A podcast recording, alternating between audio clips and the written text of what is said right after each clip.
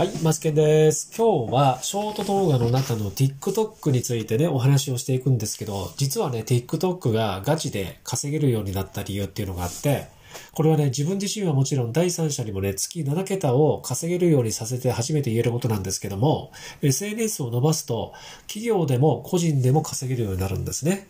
そんな中でもね、特に TikTok が熱い理由をね、3つ今から言います。1つ目、年齢層が中年化してきている。30代以上の大人が増えて、平均年齢が34歳です。その結果、商品交流が増えています。二つ目、ショートムービーに企業が注目し始めています。有名 TikToker だと、企業案件で100万円超えるみたいですよ。で、三つ目企業が、三つ目はね、企業が参入したいけどやり方がわからない。つまり、個人でも TikTok が得意な人がいれば、代わりに会社の TikTok 運用を代行するという仕事が増えるわけです。結論、どういうことかというと、個人でもね、法人でも TikTok がちれば収入が数倍になるということです。